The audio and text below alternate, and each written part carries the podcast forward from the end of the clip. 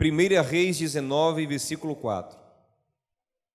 Depois foi para o deserto caminho de um dia e assentou-se debaixo de um zimbro e pediu para si a morte, dizendo: Já basta, ó Senhor. Toma agora a minha vida, pois não sou melhor do que os meus pais. Meus amados, tem horas que a alma humana diz basta, não aguento mais. A alma humana chega num nível de dor, de estresse, que ela diz chega. Às vezes a alma humana diz chega e reage agressivamente contra o problema, toma uma atitude para resolver. Mas muitas vezes a alma humana diz chega e desmorona. E aí começa um quadro que pode ser depressivo, ainda que não depressão clínica, mas todo estado de abatimento pode ser considerado um estado de depressão. Na geografia, o que é depressão? É um declínio para baixo. Você vem aqui numa planície, daqui a pouco você desce. É uma depressão. Pode não ser a doença depressão, mas é um quadro de abatimento. E pode se tornar um quadro clínico. Interessante que aqui, no caso, quem está vivendo isso é um grande homem de Deus chamado Elias, cheio da graça de Deus, cheio de comunhão com Deus. E a primeira coisa que eu quero lhe dizer nessa manhã é que você tem que tirar de uma vez por todas o tabu da super espiritualidade da sua vida, onde você acha que ser homem de Deus e mulher de Deus é, de conhecer Jesus e ser cheio do Espírito Santo, te livrará de dores profundas, de abatimento e até de uma depressão. Deus poderá te ajudar a sair e vai te ajudar a sair dessa situação, porque muitas aflições o justo pode ter, mas o Senhor o livra em todas elas, é o que a Bíblia diz. Porém, nós somos humanos. Esse homem aqui que se abateu e entrou num quadro depressivo, era um homem tão santo e tão cheio de Deus, que foi um dos dois únicos homens da Bíblia que nem passaram pela morte, foram arrebatados, ele e Enoque. Elias, um dos maiores profetas da história bíblica. No coração dos judeus, Elias só perde para Moisés. Para você ver a dimensão do profeta Elias. Ainda assim, com toda essa força, com toda essa graça, com toda essa sabedoria divina, chega uma hora que a alma dele se abate, chega uma hora que ele não aguenta mais. Então não se culpe por viver momentos assim. Acontece. Não ache que você é menos de Deus. Não ache que você é um crente fajuto. Não ache que você é uma pessoa estranha porque vive momentos de tristeza e de angústia e que perde a esperança por um momento.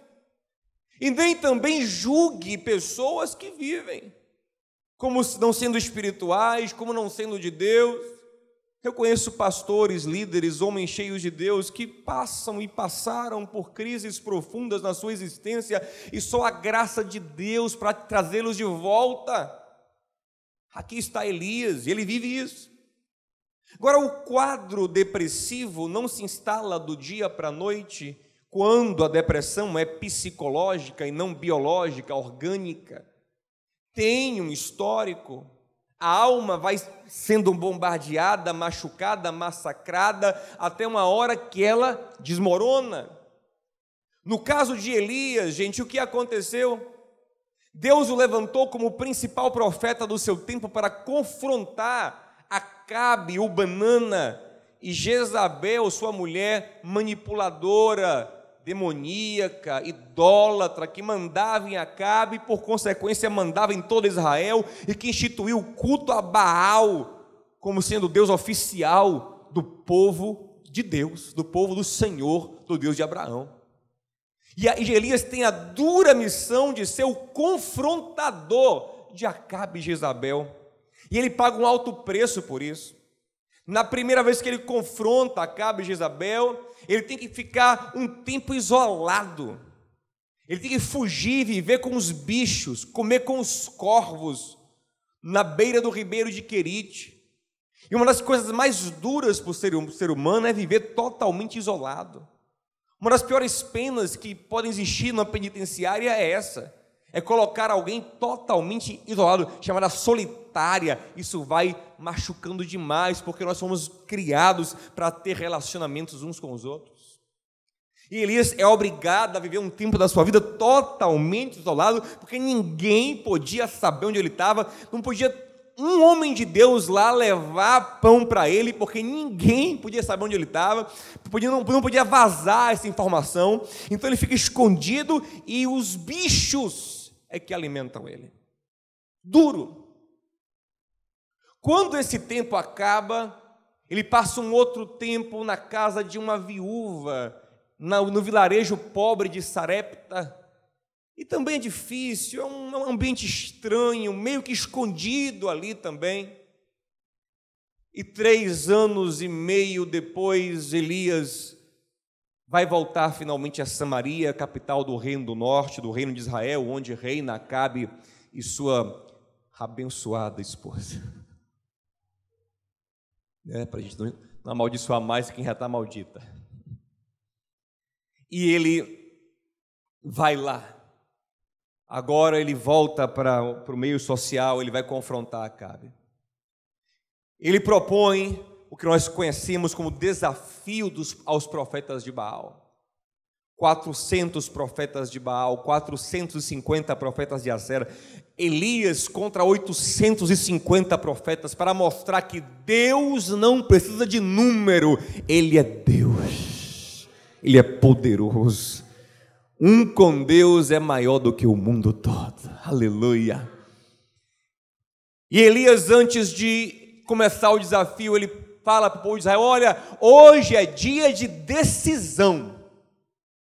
A expectativa de Elias, Tiaguinho, naquele dia era: hoje acabou essa palhaçada de Israel ser o povo de Baal. Israel é o povo do Deus de Abraão. Acabou esse negócio. Hoje é dia de decisão. Se Baal ganhar aqui, é porque Baal é Deus, sirvam Baal. Mas ele sabe que Baal não pode ganhar do Senhor, ele conhece o Senhor. Mas se o Senhor ganhar, o Senhor é Deus. Elias chega ali com a expectativa de que aquela guerra, aquela batalha, aquela luta na sua vida, que tanto lhe custou, acabe hoje. Ele cria a expectativa de que finalmente a sua dor, a sua luta vai acabar. E como é gostosa essa expectativa na nossa vida. Como é bom quando nós estamos, sabe, vivendo um problema, mas a gente vai sentindo, opa, está chegando o dia D. Dia D é um conceito da Segunda Guerra Mundial, né? o dia que a, que a guerra foi realmente vencida, virou tudo. Está chegando o dia da mudança. O dia em que finalmente meu casamento resolve, minha família resolve, minha crise financeira resolve, minhas crises emocionais resolve, que eh, o que me angustia vai ser derrotado, vencido. Chegou, está chegando, estou sentindo. Essa é a expectativa de Elias, tanto que ele está animado. Enquanto os profetas de Baal estão tentando invocar o seu Deus para responder com fogo, a Bíblia diz, um capítulo antes do que nós lemos, o 18, que Elias está de boa assim, ó. Grita mais alto. Ele deve estar dormindo. Ele foi passear, já volta. Ele está animado, ele está zombando, como quem sabe hoje é o dia da minha vitória. Esses três anos de sofrimento, de isolamento, de dor, de perseguição que eu sofri, finalmente redundou numa grande vitória. Ele está animado. Então chega a hora de Elias atuar. Ele restaura o altar, manda colocar água em cima para provar o poder de Deus e também para demonstrar um sacrifício daquilo que o povo quer. O povo não quer água do céu, dá sua água também. Dá o seu pouco, que Deus dá o seu muito. O povo bota água no altar. Elias faz uma oração curtinha. Os de Baal ficaram horas, horas invocando Baal, derramaram sangue, nada aconteceu. Elias faz uma oração curtinha. Cai fogo do céu, consome o holocausto, lambe a água. E o povo, antes indeciso, agora começa a gritar: Só o Senhor é Deus, só o Senhor é Deus, só o Senhor é Deus. Elias disse: Yes! Vencemos. E Elias grita: Agora peguem os profetas de Baal, deem um fim neles. E o povo corre para cima dos falsos profetas e dão fim nos falsos profetas. Ele diz: Pronto, agora venceu. Ele está tão feliz que ele está até quebrantado com Acabe. Momentos antes, ele teve um pega com Acabe. Foi falar com Acabe, Acabe disse: Você é o perturbador de Israel, né? Ele disse: Eu não, você que é o perturbador de Israel, rei. Seu frouxo, né? seu banana. Sua mulher que manda aqui. Mas agora ele ficou tão feliz com a vitória que o bichão correu em Acabe e disse: Rei, come, bebe, vem muita chuva aí. Se alegra também, rei. Se prepara, rei. Sobe. E está feliz, animado. Tem certeza que Acabe vai se converter, que tudo vai mudar. Ele sobe para o monte para orar por chuva. Acabe vai comer. Quando ele vê esse sinal da chuva, gente, olha que interessante. Acabe sai num, numa carruagem, porque vem muita chuva, Acabe vai na carruagem para a capital, para poder fugir da chuva. Elias está tão animado, tão cheio da graça de Deus, que ele vai correndo. São quilômetros, Elias vai correndo, animado, feliz, finalmente, eufórico, até que chega um mensageiro. Acaba, em vez de chegar em casa e consertar tudo, o bicho era banana demais. Ele chegou em casa e disse: Geza, o amor, me contar um negócio. Que foi, Acabe? O que aconteceu? Amor, sabe aquele desafio lá do, do, dos profetas? Acabe, o que aconteceu? A Elias orou lá, desceu fogo e ou matou o profeta tudo. Pô. Será que o Senhor. Eu, eu até imagino que ele era todo bobão, né? Que ele fala assim: Ô oh, amor, será que não é o Senhor que é Deus mesmo, não? Acabe. Que Senhor Deus nada cabe. E aí ela chama um mensageiro e fala: Vai dizer a Elias que amanhã, essas horas, o que ele fez com os profetas eu vou fazer com ele. Aí vem um mensageiro do palácio. Eu imagino que Elias está esperando uma boa notícia o rei e a rainha estão te chamando para você jantar com eles, ensinar o caminho do Senhor, restaurar o culto ao Senhor. Novo tempo, Elias, e quando o mensageiro chega, Elias animado, conte as boas novas, e o cara fala: Olha, a rainha disse que amanhã sua cabeça rola. Isso como é que é? Se converteu? Não, quem converteu nada, ela está firme com Baal, a guerra continua. Meu amigo, Elias desabou da euforia para a depressão. Elias fugiu, mas ele não fugiu de medo, ele fugiu de decepção. Tanto que ele foge querendo morrer, ele quer que Deus mate ele, mas ele não quer que Jezabel mate ele. Aí já demais. É aquela hora da nossa vida que a gente está nos céus, nas nuvens, sonhando, e daqui a pouco vem uma bomba, pá, mudou nada. É a mesma vida de sempre, é o mesmo problema de sempre, é a mesma situação. Seu casamento não mudou, sua família não mudou, sua vida não mudou, é a mesma coisa. Toma aí, ó, a realidade.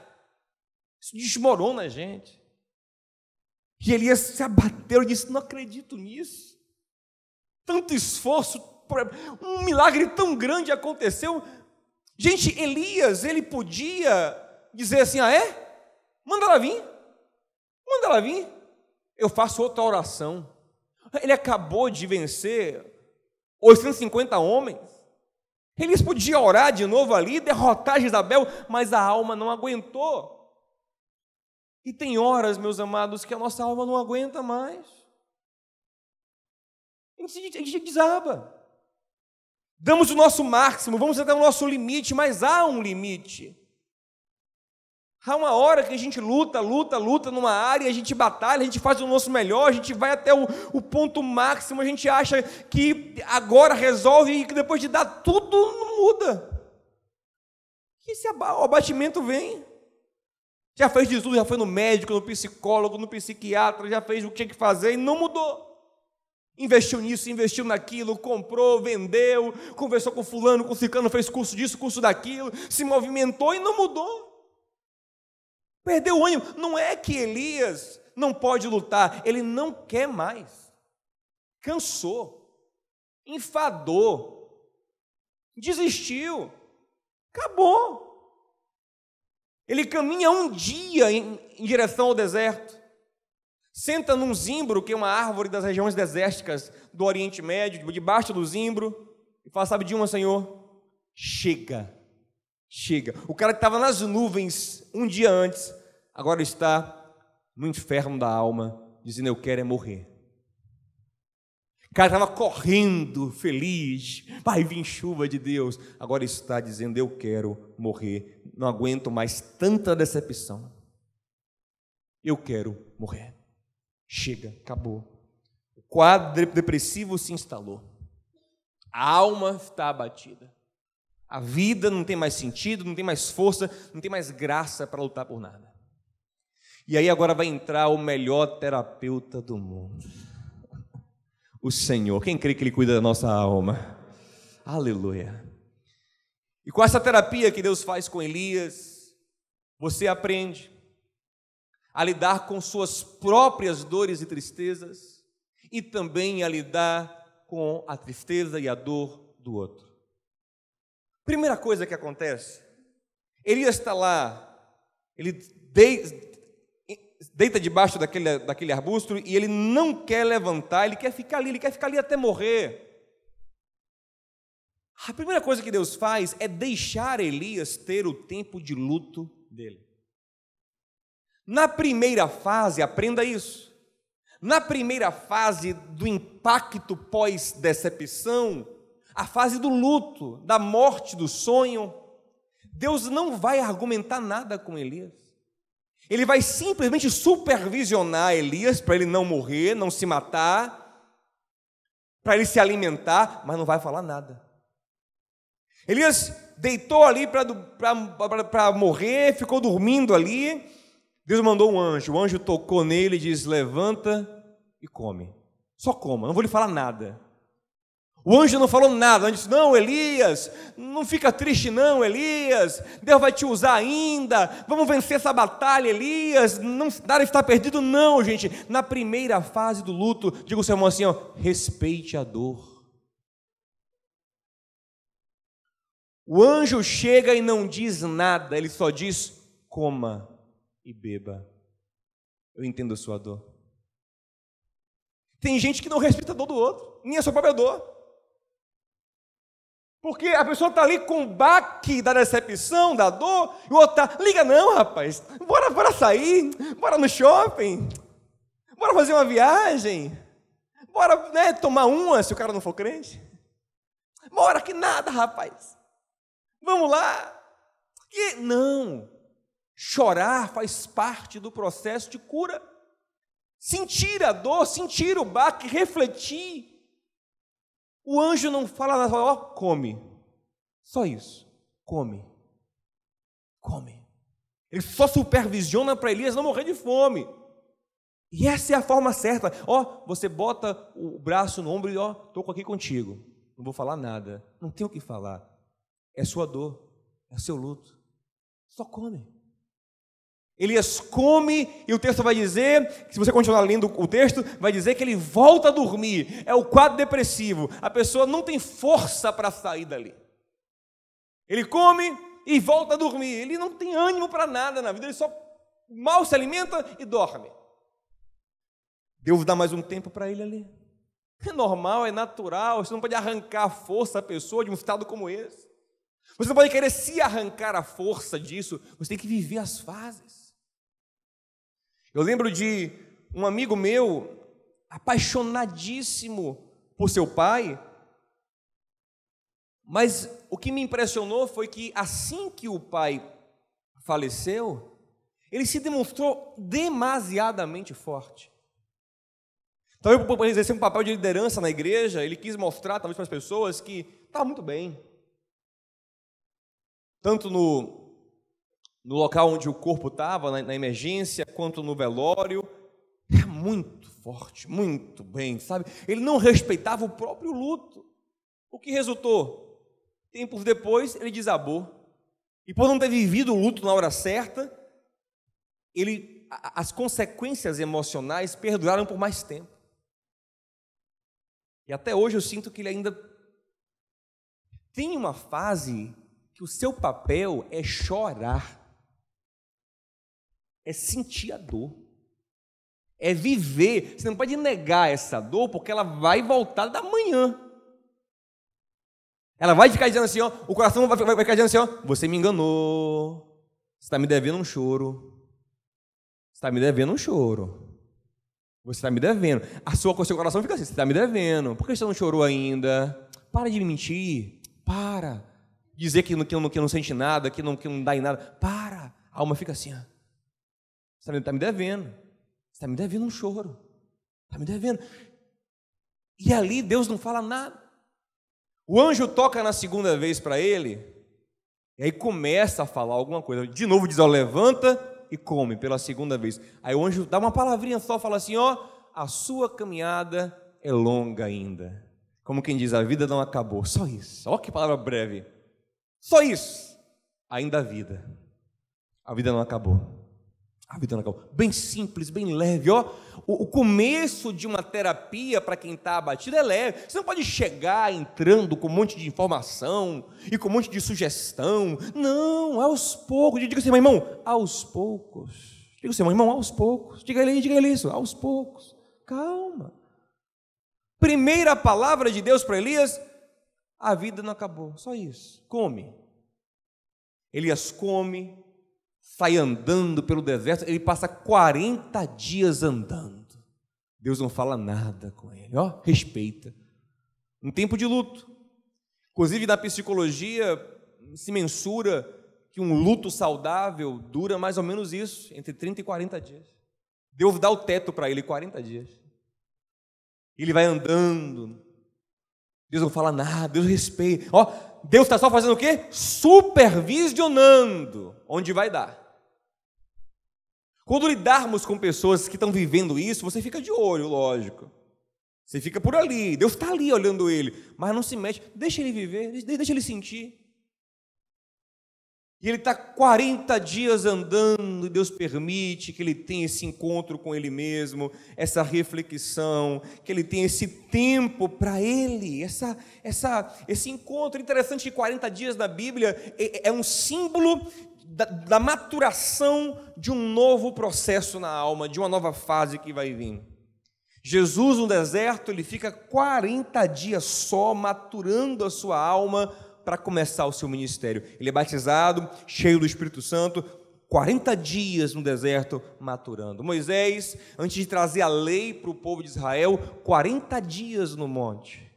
Jonas chega em Nínive e fala: vocês têm 40 dias para se arrepender. É o tempo de absorver a informação, de processar e de operar uma mudança na alma. Vocês têm 40 dias, Jonas em Nínive. A igreja, depois da morte de Jesus, e da ressurreição de Jesus, teve 40 dias até vir o Espírito Santo. São 40 dias para a alma se preparar para uma nova vida. Para a mulher que perdeu o marido se acostumar de que ele não está mais em casa. Para a mãe que perdeu o filho aceitar de que ele não volta mais. Não, nem sempre acontece em 40 dias, mas é um tempo, é um símbolo de um tempo. A Cita que perdeu o emprego. A Cita que teve perdas, dores, decepções, que acabou o relacionamento. Então não pode ser de menos nem de mais. Eu lembro de uma moça que eu atendi e que ela chorava copiosamente pelo término do seu noivado. E eu pensei, poxa, deve ter sido ontem que o rapaz largou ela, porque hoje ela está aqui arrasada. Quando foi, minha irmã? Pastor, acho que foi 1990, acho que foi na Copa de 90, quando, quando o Romário, quando o Bádio perdeu aquele. eu estou brincando, eu não sei exatamente, mas era, tinha anos pra caramba, meu amigo. O cara já tinha casado de novo, já estava com filhos já, e ela sofrendo o fim daquele noivado. Gente, há um tempo. E Deus dá um tempo para Elias. 40 dias para absorver a pancada, 40 dias para poder caminhar sozinho, 40 dias para poder refletir. Só que depois de 40 dias, Elias não se cura sozinho. Está depressivo ainda. Entra numa caverna, isso é perigoso. Porque a caverna é o lugar onde eu digo: não quero ver ninguém mais, vou entrar aqui, daqui não saio, é o quarto que você entra, o apartamento que você se enfia. Há quem se enfie no trabalho, sabia? E acha que está produzindo, mas está usando o trabalho como uma caverna. Depressi... Há quem esteja trabalhando muito, mas está depressivo. É uma fuga o trabalho. O hobby é uma fuga muitas vezes. Entra ali, só vive aquilo ali, aquele lugar apertado, aquele lugar escuro onde ninguém tem muito acesso, é só ele ali com a sua alma. Isso é muito perigoso. Porque quando alguém entra num lugar desse de muito isolamento, se quem está em volta não, der uma, não tiver uma atenção nele, ele fica ali, vai morrendo, definhando, e ninguém percebe, ninguém nem sente falta. Mas graças a Deus que nós temos um Deus que está de olho em nós. Elias foi entrando na caverna e o Senhor está de olho em você. Deus está de olho em você, meu filho. Deus está de olho em você, minha irmã. Aleluia! Eu acho lindo porque no Salmo 139, Davi fala: Para onde eu fugirei da face do Senhor? Versículo 7. Para onde me ausentarei do Espírito de Deus? Se eu subir no céu, ou se eu estiver no auge da minha vida, Ele está lá. Ó, muito bem, filho.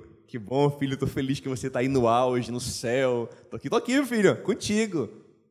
Mas se eu descer ao mais profundo abismo, ao Sheol, que em algumas versões é traduzido como inferno, se eu fizer, ele fala assim, se eu fizer a minha cama ali, significa, se eu me lançar, deitar, deprimir, abater, fizer uma cama no mais profundo abismo, até ali tu estás comigo.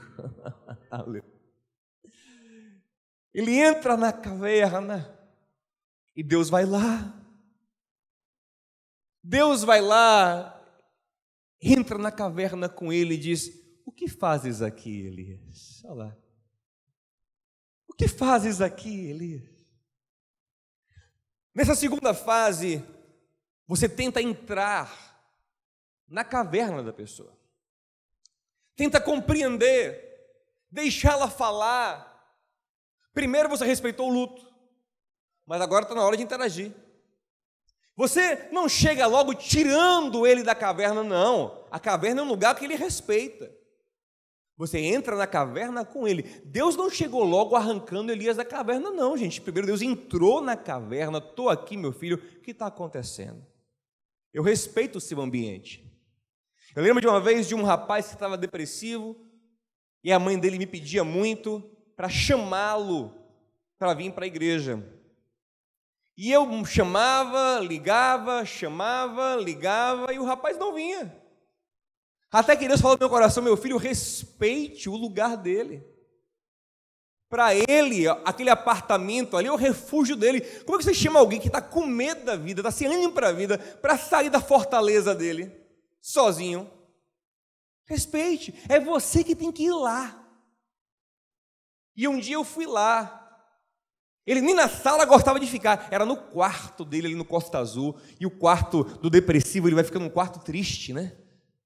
O ambiente, a coisa, porque ninguém entra muito ali, é muito. E ele, e eu entrei naquele quarto dele e comecei a conversar com ele. E a conversa fluiu. No segundo dia eu voltei, já conseguimos ir para a sala. A mãe fez um lanche.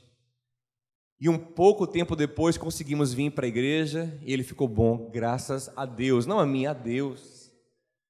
Mas na primeira fase a gente tem que entrar. Entrar na caverna não é simplesmente entrar no espaço físico, no quarto depressivo, na casa dele. É entrar na vida. É entendê-lo. Não é chegar e falar assim, ah, isso é bobagem, aqui nada, vamos viver, vamos curtir, vamos jogar bola, vamos, vamos arrumar uma namorada, vamos viajar. Não, peraí. O que está acontecendo? Deus sabe de todas as coisas. Deus não precisava perguntar a Elias o que fazes aqui. Deus sabe de tudo, gente. Mas Deus quer mostrar para Elias que se importa com o sentimento dele. Porque a gente fala, rapaz, como é que a pessoa fica depressiva por uma bobagem? Gente, bobagem para você, para ele não. Para você pode ser nada, mas para ele não. Para você pode ser a coisa mais banal do mundo, mas para a estrutura e construção de alma dele e dela, não. Temos que respeitar, cada ser humano é único. Cada um tem valores e, e, e coisas na vida. Que, por exemplo, para algumas pessoas, o pai morre, ele é natural, né? Pais morrem mesmo, a gente tem que estar preparado. Para outros, não, o pai era tudo que ele tinha, era a grande referência, o grande amor da vida, o sustentáculo. É diferente. Por exemplo, na minha estrutura de alma, quando eu vejo uma pessoa muito velhinha, né? Passou ali dos 90, né? Que eu, hoje, para mim, velho é depois de 90. Antes disso, está novo para mim. Passou dos 90, eu já começo a me preparar que em algum momento aquela pessoa pode ir embora. Mas eu vejo pessoas, é, e às vezes eu fico assim, comparando com a minha alma, né? A irmã fala, pastor, pelo amor de Deus, pelo amor de Deus, pastor, ora, ora, ora, pastor, ora, pastor, minha mãe, minha mãezinha, minha mãezinha, meu Deus do céu, não pode morrer, minha mãezinha. Eu disse, é, irmã, tem quantos anos? 94, pastor, não pode morrer, pastor. Meu Deus, 94, irmão.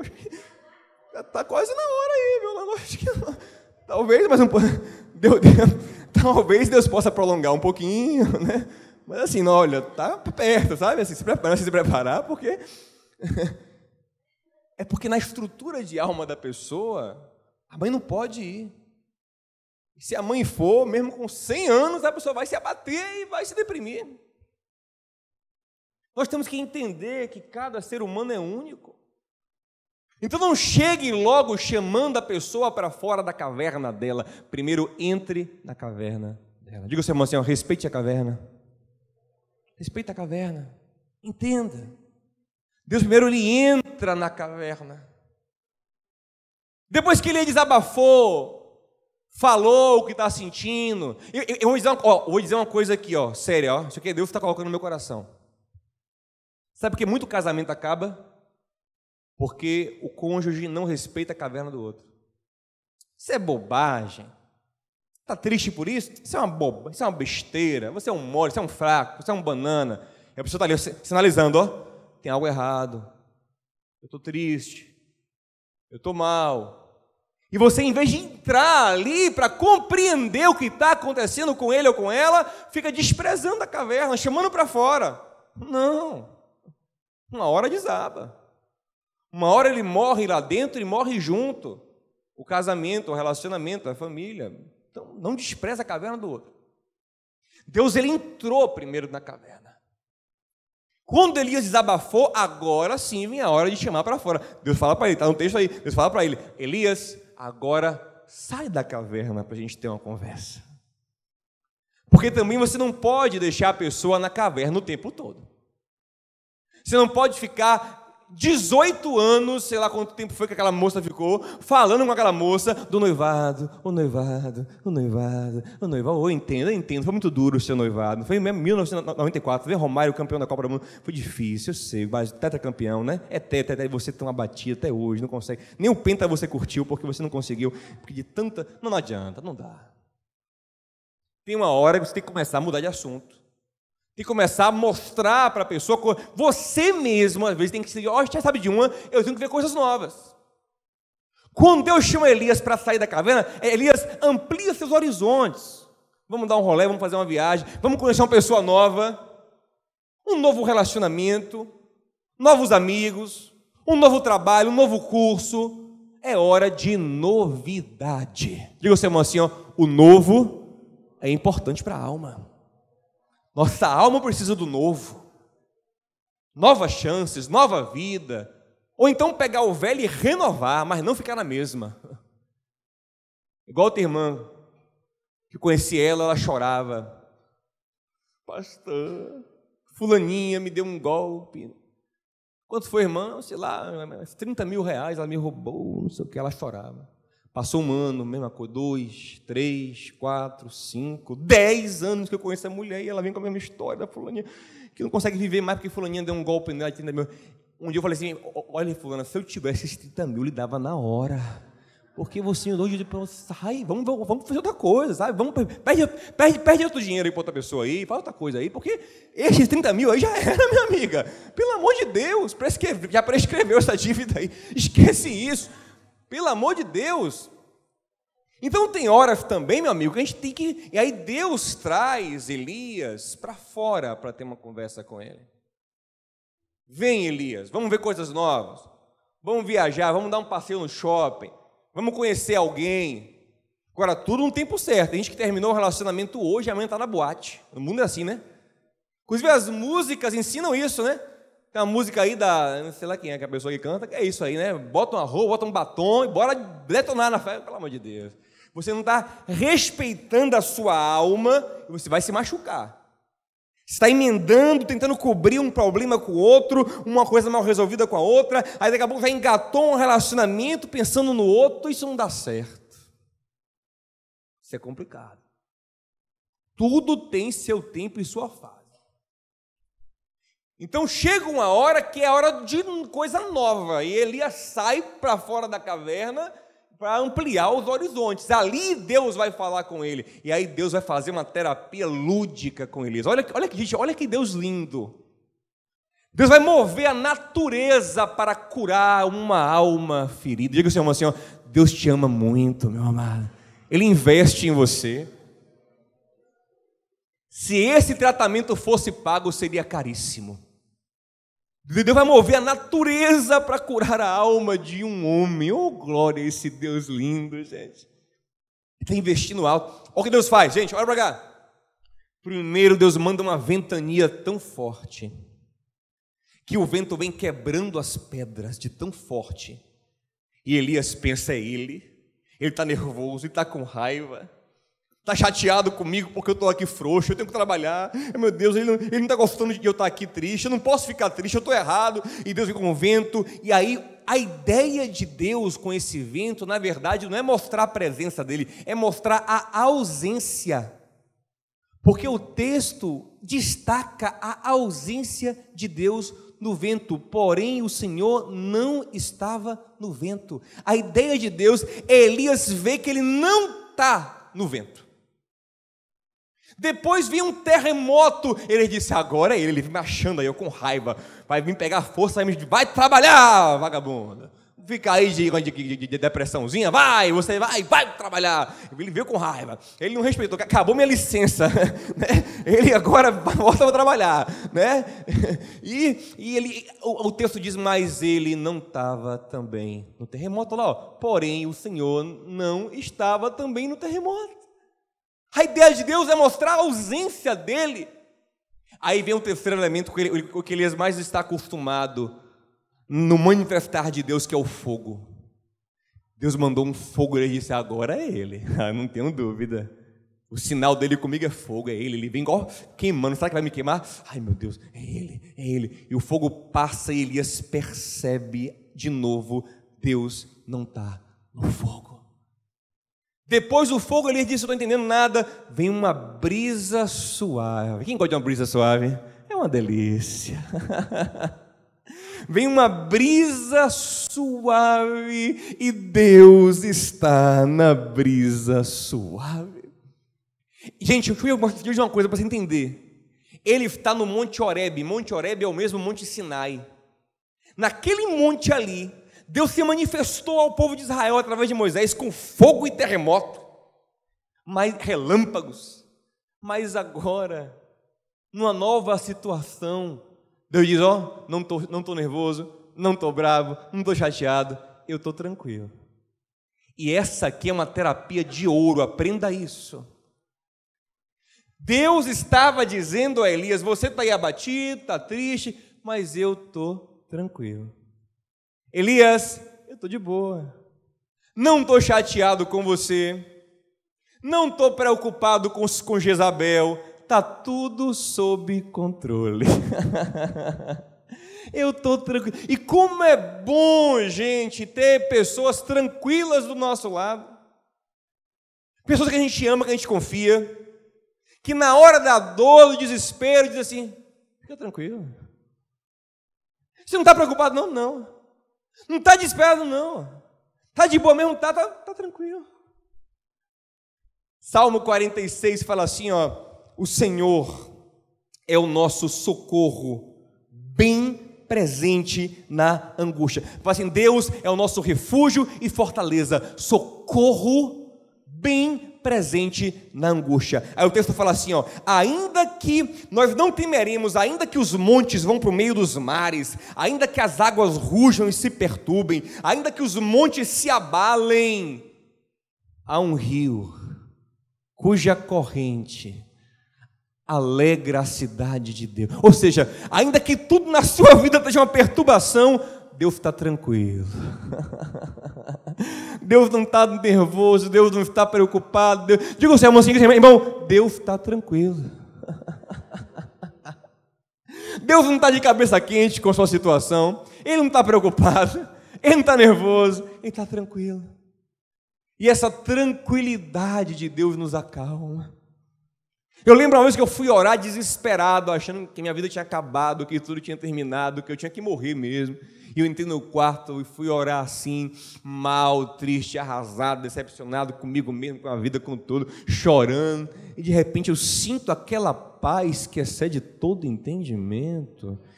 Eu disse: O que é que é isso? Aí ele dizendo: Meu filho, eu estou de boa, viu? Você está aí nervoso, mas eu estou tranquilo.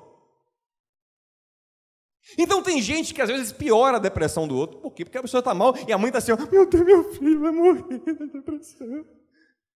Aí o menino já está mal, vê a mãe desesperada, fica pior.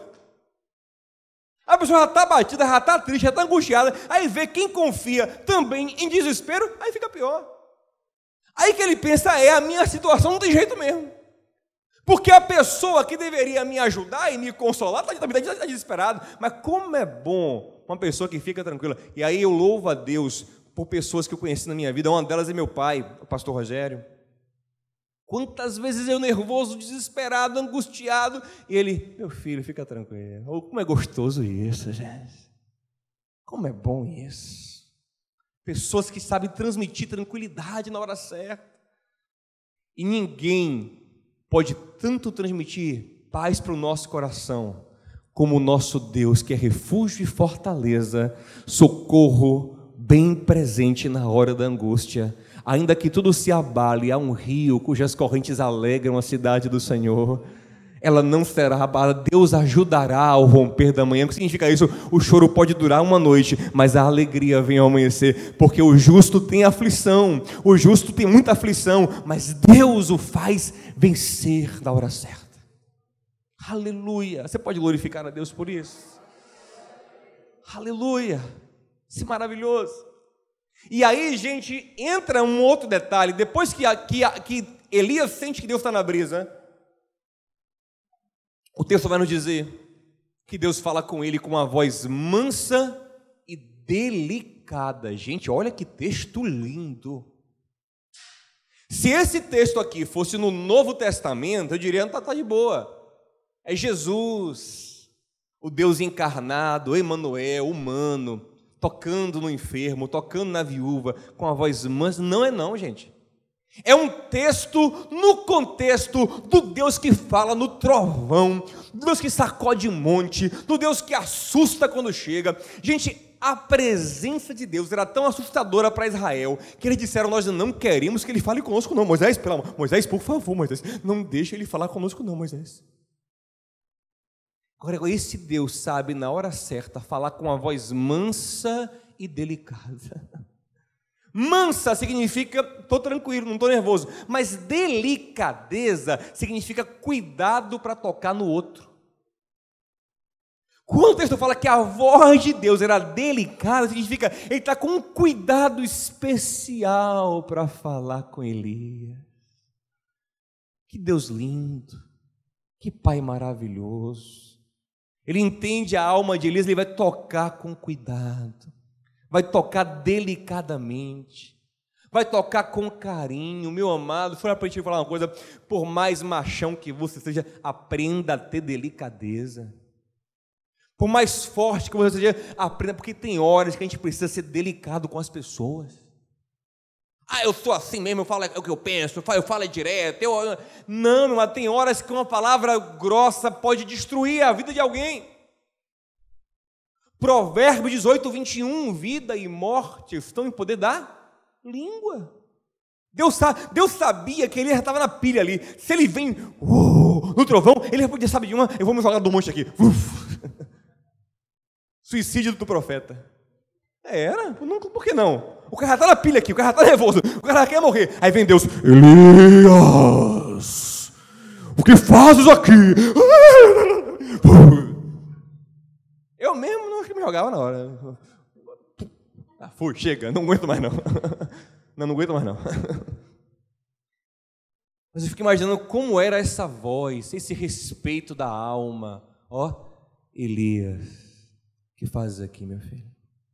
Mansa, delicada, amorosa. Diga ao seu irmão assim, ó, bota a mão na boca. Diga, bota a mão na boca, meu irmão.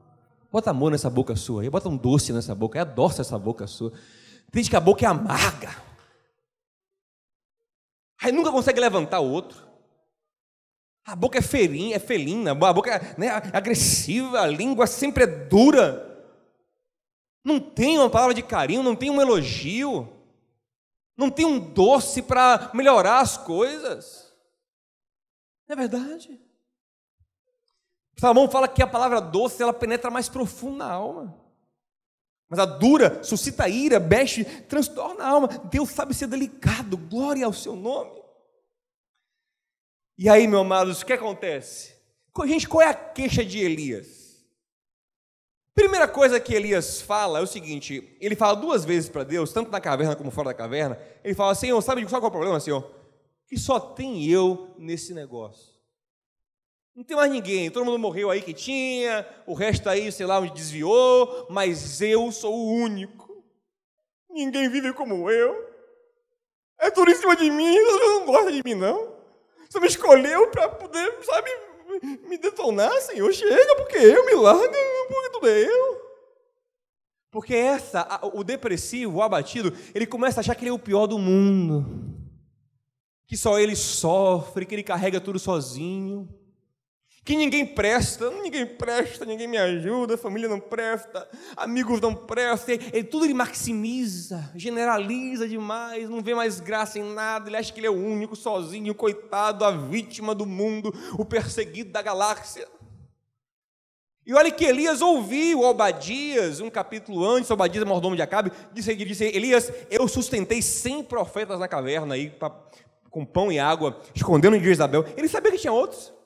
Elias sabe, nós no fundo, no fundo sabemos que tem gente boa, que também sofre como a gente, que tem amigos bons que a gente pode contar, que na família, por mais que uns não prestem, outros prestam, para a gente pelo menos. Mas quando a gente está abatido, ninguém presta mais, ninguém é amigo, ninguém gosta, a igreja não presta, pastor não presta, ninguém presta, é tudo falso, é tudo... Eu lembro de um rapaz que desviou e que ele, ele, ele foi jogar uma bola, né? Com a gente, e, e, porque tem que vigiar muito em tudo, o cliente tem que vigiar muito no, no que faz, porque às vezes já, já, já, vinha já com sua alma estressada, ele já vinha já com sua alma é, é, com dificuldade. Aí foi num baba lá, alguém fez alguma coisa, bobagem com ele lá. Quando, um baba da igreja, dos irmãos, quando o cara fez aquela besteira lá, que não era demais, se ele tivesse com a alma boa, ele relevava, mas como a alma dele estava no limite, quando o cara fez, irmão, esse cara parou o baba e falou assim: ó, vocês são tudo falsos. Ninguém aqui presta. Não, quero mais saber de igreja, gritando. Eu disse, calma, calma. Não, ninguém aqui presta. Aí saiu. É a alma do, do, do abatido, do depressivo, do angustiado. Ele começa a achar que ele é o único, que ele é a vítima do mundo. Ninguém conhece a minha dor. Ninguém sabe o que eu sinto. Ser eu é difícil demais. Eu sou a vítima. Você não sabe o que fizeram. Gente, tem histórias como a sua e piores que a sua. Quando Elias falou isso, Deus disse a ele: Meu filho, seguinte, eu entendo a sua dor. Eu vou lhe falar um negócio. Tem sete mil pessoas na mesma batalha em Israel que eu estou sustentando. Tem sete mil joelhos que também não se dobraram a Baal, e por isso sofrem perseguição também. Não é bem assim, não, Elias. Tem gente passando pelo que você passa e vencendo. Diga isso, irmão. Diga, irmão, tem gente, tem gente passando o que você passa e vencendo. Não é bem assim, não. Você não é o escolhido da terra para ser o pio. Não, não é bem assim, não. Claro que cada história é única, mas tem muita gente sofrendo como a gente. E o mesmo Deus que dá graça a um, dá graça a outro. Temos que nele confiar. E se olha, Elias, tem sete mil passando o que você passa que eu estou sustentando. Por isso que o testemunho ele é tão importante na igreja. Por quê? Porque alguém dizendo, eu vivi tal coisa, e Deus me fez, e você, poxa, eu posso também. Vivi tal crise e Deus me ajudou. Porque essa é a vida, a vida de gente. Se a gente, cada um aqui for abrir aqui, for, meu amigo, cada um tem sua luta, seu problema, sua dificuldade, sua angústia, mas o Senhor é conosco. No mundo tereis aflições, mas tem de bom ânimo. Eu venci, ou seja, vocês também podem vencer o mundo. De aflições, de angústia. Pare de achar que você é a vítima, o escolhido da terra para sofrer o que ninguém nunca sofreu. Isso não é verdade. Esse complexo de que você é o coitadinho, para com isso. Paulo fala em tudo, em tudo nós somos atribulados, mas não angustiados, perplexos, mas não desanimados, perseguidos, mas não desamparados, abatidos, mas não desanimados, ou seja, podem fazer muitas coisas ruins com o cristão, mas ele vai ter uma graça de Deus que vai renová-lo constantemente a vida. Ah, eu queria tanto ter a vida do pastor, olha como é linda a vida dele no Instagram. Oh, meu Deus, que família linda. Olha a filha dele tão bonitinha. Olha, olha, olha, olha ali, ó. Que coisa linda. Oh, meu Deus, por que eu não nasci assim? Meu Deus, por que? Para com. Venha ver, viver as minhas lutas também. As minhas dificuldades, as minhas angústias, as minhas, as minhas dores. Para com isso. Você não é o coitadinho do universo, não. Elias, para com isso, Elias. Tem muita gente lutando também. Só que aí Deus quando Elias entende isso, Deus chama Elias agora para sair de vez daquele estado e se reintegrar à vida. Olha, olha, olha a sabedoria de Deus. Elias estava batendo de frente com Acabe e Jezabel e não aguentava mais. Isso chegou ao limite. Deus vai chamar ele de volta para atuar, porque o homem parado, ele desmorona. Né? Tem até uma canção de Fagner que fala, né? O homem sem o seu trabalho não pode ser feliz. Não tem honra, né? Um homem sem sonhos, né? É uma, canção bonita do Fagner, esqueci o nome. Né? Sem o seu trabalho, o homem não tem honra, sem a sua honra. Né? Não pode ser feliz, né? Não pode ser feliz, não pode ser feliz. Né? Muito bonita essa canção. Ele, faz, ele fala que a pessoa que não faz nada, que não tem um sonho, que não luta, ela, ela fica infeliz. Então Deus sabe que Elias tem que voltar a atuar. Só que Deus não bota ele de novo no mesmo lugar onde ele estava.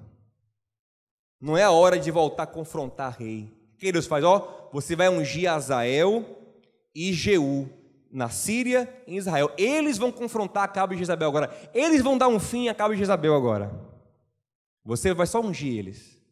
Seu trabalho agora vai ser pegar Eliseu e preparar para ser teu discípulo, teu substituto. Ou seja, agora Elias, em vez de ser um solitário que confronta reis, vai andar, vai ter um amigo ao lado. Mudou o trabalho, vai ter uma companhia. Que Deus lindo, gente.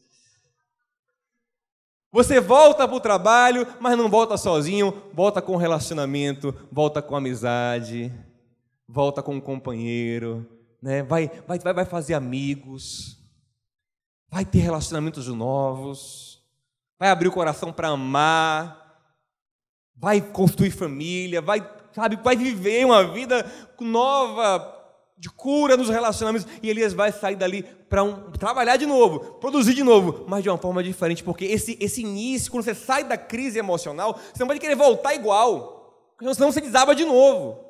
Você pode até chegar um momento que você vai, vai voltar para aquele mesmo, mesmo ponto que você estava. Mas antes disso, você vai se curando de maneira diferente.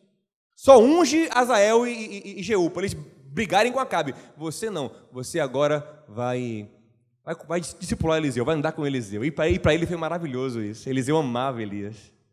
Tem um dia que Elias disse: Eliseu, vou para ali, me deixe. Eliseu disse: Não, Estou apegado à tua alma, onde você foi, eu vou. Que, que, olha que coisa gostosa para uma alma solitária.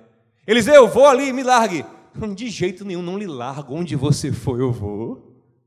Porque a alma que está cansada de ser rejeitada, de ser de viver isolada, tem hora que ela nem, não sabe nem mais amar. Tem gente que não ama, porque não é porque ele não, não, não quer amar, não, ele não sabe como amar, ele espanta pessoas. Então a música que fala é saber amar, saber deixar alguém te amar, porque a gente não sabe. Elias é bruto. Eliseu vem chegando ele fica, me largue, vou para ali sozinho, fica aí. Eliseu vem, ele vai me lá, eu vou ficar sozinho ali, eu não me minha não. Vivi a minha vida, vivi a minha vida toda sozinho, não quero ninguém no meu pé não. Tem que assim, né? As os machucados da vida fazem ele querer sempre ficar sozinho, sempre não quer ninguém não. Me largue.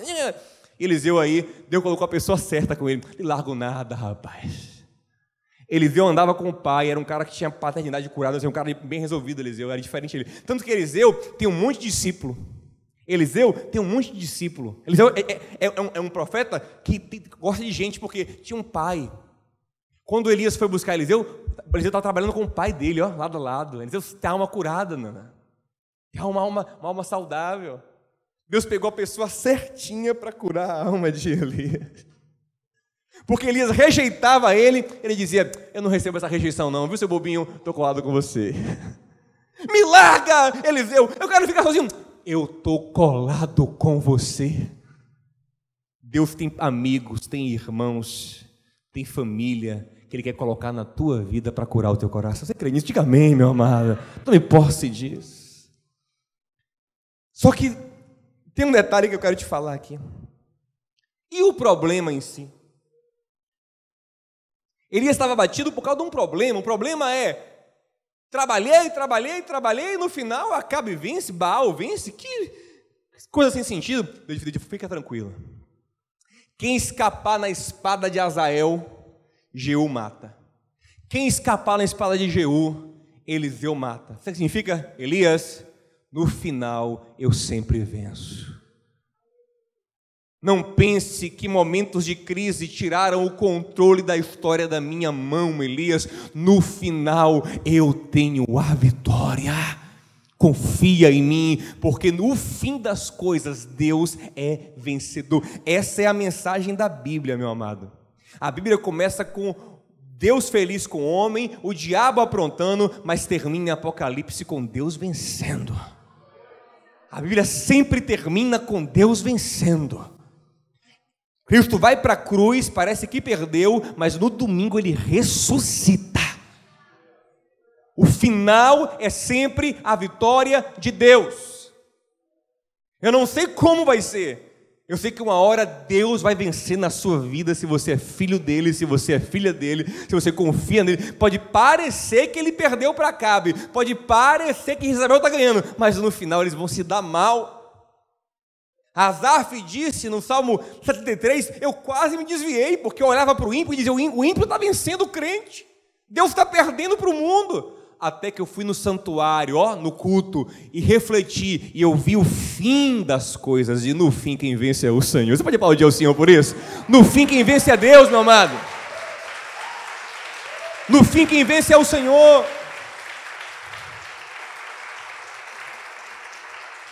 No fim, a vitória de Deus chega na nossa vida. Fique em pé comigo em nome de Jesus.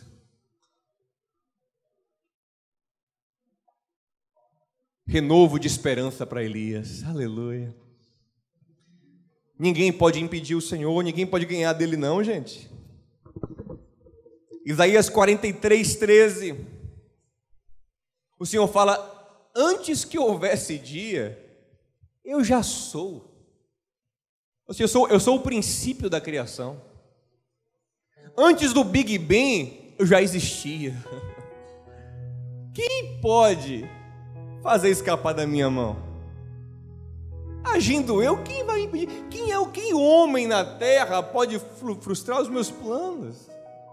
Ainda que pareça que eu estou perdendo, no final eu ganho, Deus está dizendo para você. Vocês nascem hoje e morrem amanhã. Eu não. Antes do Big Bang eu já era. Antes do Big Bang eu já existia. De eternidade a eternidade, tu és Deus, que não muda, que tem um controle Agindo eu, quem impedirá? Quem homem? Quem pode fazer algo escapar das minhas mãos? Está na mão de Deus. Eu quero te dizer isso. Eu não sei qual é a dor que você está sofrendo. Eu sei que está na mão. E se você não colocou tudo na mão de Deus, coloque agora. Comece a orar e dizer, Senhor, eu coloco na tua mão a minha dor.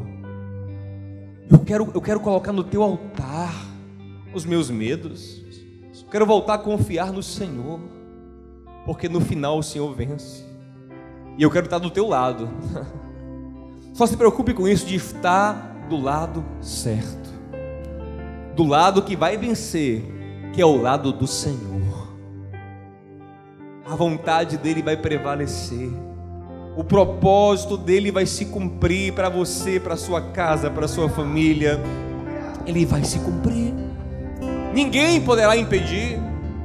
Elias Elias, só parece que Acabe e Jezabel ganharam, Elias, porque está na minha mão tudo, Elias. Está na minha mão. Aleluia. Pai querido e amado, por mais espirituais que nós sejamos, tem horas que a alma desaba. E tu sabes bem disso. Tu és o nosso terapeuta por excelência. Pedro nos ensina a lançar sobre ti toda a nossa ansiedade, porque o Senhor tem cuidado de nós. E o que queremos fazer hoje aqui? Eu não sei o que fez implodir a alma do meu irmão que está aqui. Eu não sei o que tem preocupado, angustiado o seu coração. Eu sei que tu és Deus sobre todas as coisas e que nenhuma situação escapa da tua poderosa mão. Toca nele toca nela e renova, restaura. Teu encontro, Senhor, vai na caverna dele, vai na caverna dela, Senhor, e teu encontro. Mostra com a tua mansidão e a tua delicadeza o quanto o Senhor ama, o quanto o Senhor cuida, o quanto o Senhor se importa. Traz vida, traz ânimo. Coloque a mão no seu coração, comece a orar também. Ouça essa música. Diga, Senhor, eu quero tanto. Eu me rendo ao vento de Sua misericórdia.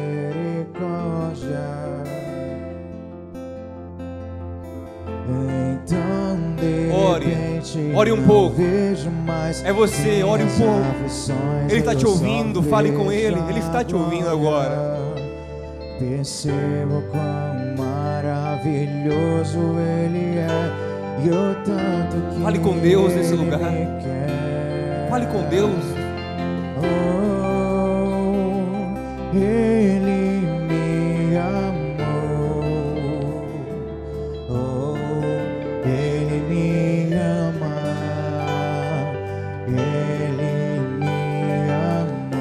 te ama demais. Nunca te abandona. Aleluia. Aleluia. Aleluia. Oh, Pai, renova, restaura, abençoa, Senhor, no nome de Jesus. Você pode dar um abraço em alguém e dizer, meu irmão, Deus te ama. Diga ele, Deus te ama, meu amado. Abençoa, Deus te ama, Deus te ama. Deus te ama. Deus está contigo. O seu amor é Aleluia. Sente só um pouquinho.